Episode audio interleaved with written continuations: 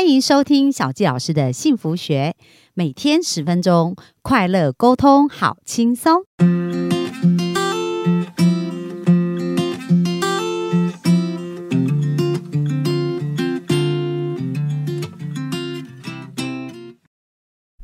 欢迎收听小教老师的幸福学，很开心又在空中跟大家见面。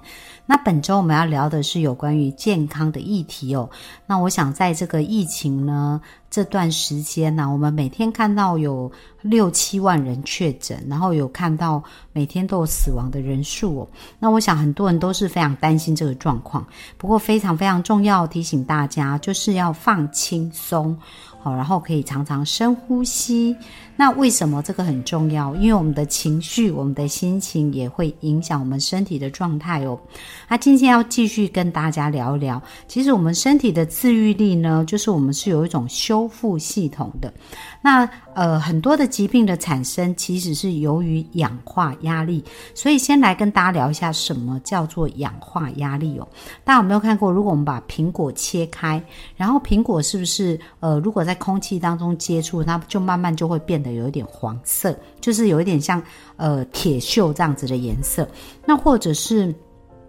我们看到一些铁啊，当它生锈的时候，它这个过程也叫做氧化。所以我们的细胞呢，如果被氧化的一个过程，也会造成一些病变哦。那包含就是比如说，像我们常常呃很多人他担心的有关于像心脏病啊、心肌梗塞啊，或者是呃包含癌症啊、包含眼睛视网膜这一些疾病。那所以呢，这个氧化压力呀。它其实是来自于自由基，那有的翻译叫游离基，就是英文叫 free radical。那什么时候会产生自由基或游离基呢？比如说我们在呼吸的时候啊，如果我们呼吸到 PM 二点五或者有巨大的压力，那或者是呢平常正常的呼吸，在这个氧化的过程当中，它也是会产生这种氧化。那还有。呃，我们刚刚讲到，就是食物里面的很多添加剂呀，或者有毒的这些物质啊，它都会产生一个呃过氧化的一个。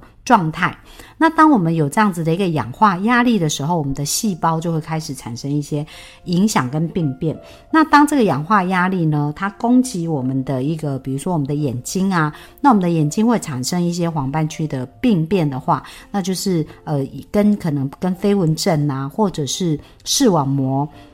黄斑区病变有关的一些眼睛的疾病，那如果是在我们的血管壁啊，就可能是我们讲到的那种硬化症，就血管的硬化，或者是心肌梗塞。如果在心脏，那如果是在。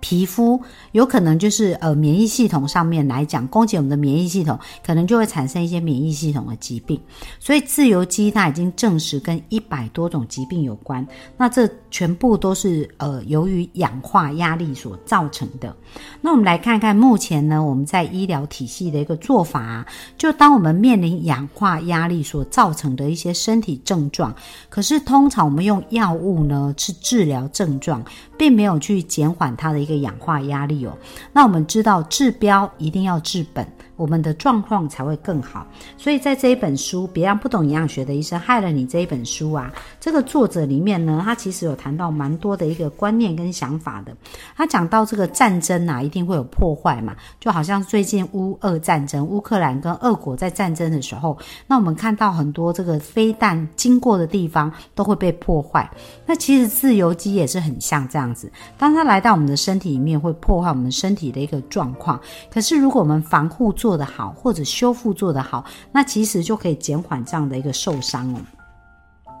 那在我们最佳的一个防御的一个状况呢，因为我们刚刚讲到氧化压力，就是自由基会造成一个氧化压力，所以最好的一个方式叫做抗氧化。好，那氧化跟抗氧化，我们最重要的目标呢是要达到平衡。因为我们不可能完全没有氧化嘛，我们要呼吸呀，然后我们生命当中有很多的事情，我们也没办法神经兮兮，哦就非常紧张。我们还是会吃到一些可能是食物添加剂呀，或者是有呃呼吸有 PM 二点五类似这一些。可是重点是我们没有办法阻隔这个氧化压力，但是我们可以增强的是我们抗氧化的这样子的能力哦，去综合掉这个自由基对我们的一个伤害。那在书中里面，他谈到一个故事啊，这个真实的故事呢，就是有一个叫做伊芙琳的，那他在出车祸，因为他出车祸，然后出完车祸，他的脑。脑神经有一些受伤，后来他就开始产生一些退化，身体的一些退化。那他找了十八位医生，这十八位医生最后帮他确诊，叫做多发性硬化症。那其实这也就是我们俗称的所谓渐冻人哦。那在这个过程当中呢，其实最主要就是他的一个氧化压力，在他车祸的时候，这个巨大的氧化压力造成他的脑部的一个创伤。那我们知道脑跟运动神经元很有关系，因为我们的脑其中一个指令就是在帮运动神经元下指令，包含我们的肌肉跟我们的呃很多肢体的一些反应哦，所以后来他就开始啊。有一些很严重的一个退化，那当然医生是有开一个乙型干扰素给他去使用这个药物，可是这个药物呢，增强他的免疫系统啊，可是有非常强烈的副作用，那他身体没有办法支持，所以他就没有办法去 使用这个药物。那经过呢，身体就是呃不断的这样子一个退化的一个结果啊。他在三年的时间内呢，就是慢慢的手也失去了力量哦，然后双腿也没有力量，然后呃后来就是要用拐杖啊走路啊，然后开始大小便失禁这样子，那甚至有膀胱跟肾脏的一个感染。那虽然是这样，这个伊芙琳她对生命并没有放弃，因为她还有孩子，还有先生，然后她是真的非常想活下去，所以她有非常坚强的一个意志力哦，她就开始研究到底多。多发性硬化症可以怎么来帮助这个症状更好？在他研究的过程当中，他发现好像呃有一个就是高剂量的营养素的一个疗法。那这是他已经离呃就。患病四年了，他已经很多的部分都退化，他就决定要给自己一个机会来尝试哦。那很神奇的哦，当他开始服用这个超强的抗氧化剂，因为我们刚刚讲到，它是脑细胞受到这个氧化压力，然后造成他很多运动跟神经元素没办法正常去运作。那药物就是控制这个症状嘛，可是呢，抗氧化是可以减缓它的氧化压力，甚至有机会去修复它细胞，因为我们常常。在想哦，就是当人生病的时候，我们的细胞需要的是营养还是药呢？药是治疗治疗症状，可是真正可以帮助我们的细胞恢复的是营养，只是我们比较难从食物里面吃到足够的一个营养，而特别是它已经有病化跟呃异化的一个过程，它又需要更大量的营养哦，所以这时候补充一些高质量好的营养素是会有帮助的。那这一位。他就开始这样使用，那使用啊，大约才很短的一个时间哦，他就开始发现说，诶，他使用的部分有包含就是呃抗氧化剂跟矿物质。然后另外有葡萄籽萃取物，还有辅酶 Q10 这样子的一个部分，然后才经过几个星期哦，他就发现他在睡觉醒来的时候身体就会比较轻松，而且呢不会像之前那样子就是很累很疲累要一直睡觉这样子。那渐渐的他大小便的问题也开始解决喽，可以自己大小便。然后他发现他的腿跟他的手臂也开始有力气，然后甚至他可以。开始站起来，然后接电话这样，然后他的孩子跟他的家人都非常的惊讶哦，就这么久以来，他第一次可以这样赤脚走出去，然后经过这样子的一段时间调养啊，他已经可以，现在目前已经七年，就是说在写这本书的时候，他已经使用这个高营养剂量的一个营养品的时候，经过七年的时间哦，虽然他的这个多发性硬化症还是存在，可是他已经可以自自己移动，就是很自。然的移动啊，各方面的身体的状况其实都是非常好，就是比之前他。发病的那个四年的那个状况是好很多，所以大家有没有发现，其实呢，在我们的身体里面呢，我们是有自愈力的。可是我们的这个自愈力要给它对的营养，而且一定要对症下药。因为我们刚刚讲到很多疾病是来自于氧化压力，所以我们在我们治疗的一个过程当中，有没有把抗氧化的元素加进去？另外呢，是不是有足够的营养可以去修复我们那些之前被氧化压力所造成受受伤的一些细胞可以去修复。那如果我们同时加上这两个部分，就会看到我们身体回馈给我们很多的奇迹哦。那接下来这本书里面也谈到心脏病，因为其实呃心肌梗塞啊、心脏这样子一个疾病，也是很多人都是非常的担心，而且它是一个没有完全是没有办法准备。就是说，如果我们的血管塞阻塞到一个程度，血流没有办法过去的话，那有可能在一刹那之间没有心脏无法跳动，那人就会离开了。那在这边也讲到说，心脏病其实是一种发炎性的疾病。那它发炎有两个部分哦，一个就是我们的血管发炎。那在血管发炎，很多人都以为是因为胆固醇过高才导致于我们的这个心脏的一个方面的疾病啊。但是呢，大家知道吗？在一九七二年那时候啊，胆固醇呢低于三百二都是正常的哦。但是目前来讲，我们胆固醇只要高于两百二，就需要医生可能就会开药，就是。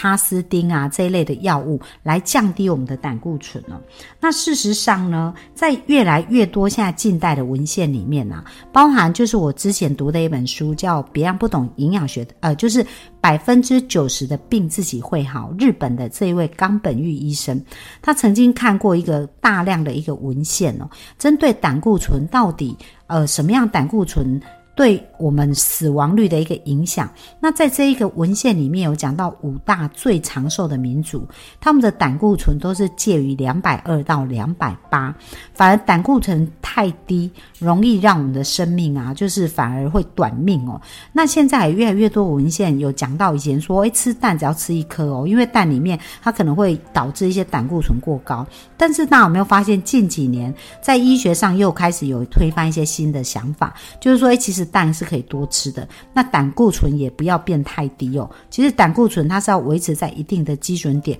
所以就像这个冈本玉医生讲，两百二到两百八其实是最好的一个胆固醇。那其实胆固醇分两个，一个叫 LDL，一个叫 HDL，就是高密度高密度的胆固醇跟低密度的胆固醇。那后来呢，在很多的科学文献里面有发现，为什么血管呢会有？动脉硬化，或者是血管的硬化，那还有就是说，哎，血管的脂肪变成坏的胆固醇哦。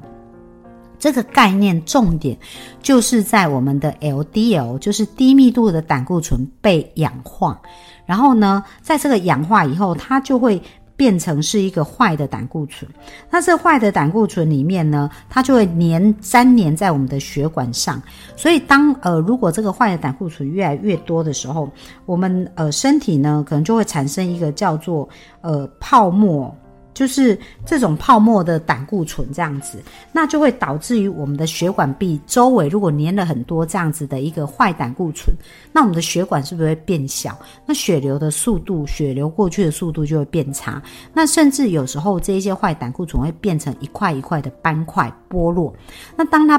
变成一小块的斑块剥落的时候，有可能随着我们的血流到了某一个比较细的血管，而挡住了，让我们的血没办法进入到心脏，那就会导致心脏麻痹哦。所以这就是我们讲到的坏胆固醇的概念。那我们刚刚提到啊，这个 LDL 坏胆固醇其实是。源自于氧化压力，它是被氧化，所以说实在的，我们应该呢，在最近很多医学文献，他们就发现血液当中，如果我们的抗氧化的。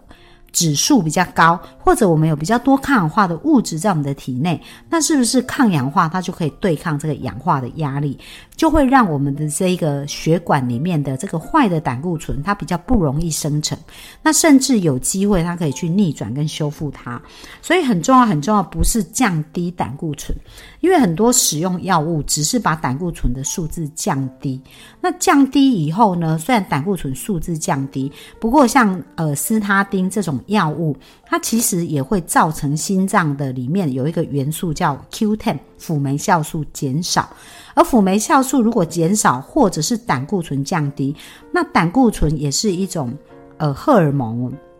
而且对我们细胞膜的修复是一个非常重要的元素，所以并不是胆固醇越低就越好。那当这个身体的发炎反应呢，它持续在发炎的时候，就是我们刚刚讲的血血液里面呢，会呃会有一些斑块。阻塞我们的动脉，哦，所以这样子就会呃产生一些负面的影响。那到底什么样的一个营养素，它是可以帮助我们抗氧化，而且帮助我们血液当中能够做比较好的修复呢？那第一个我们很熟悉，叫做维他命 E。那因为维他命 E 呢，它本身是脂溶性的，所以对于这个坏的胆固醇呢，它去呃对抗它的这个抗氧化压力，其实是相对是比较强的。但是维他命 E 在选择的时候后啊，一定要注意它的形态，因为很多的维他命 E 啊，就是最好的天要选择天然形态，然后叫做低阿尔法这样的形态，其实它是对我们身体呢是从纯天然植物里面去萃取的，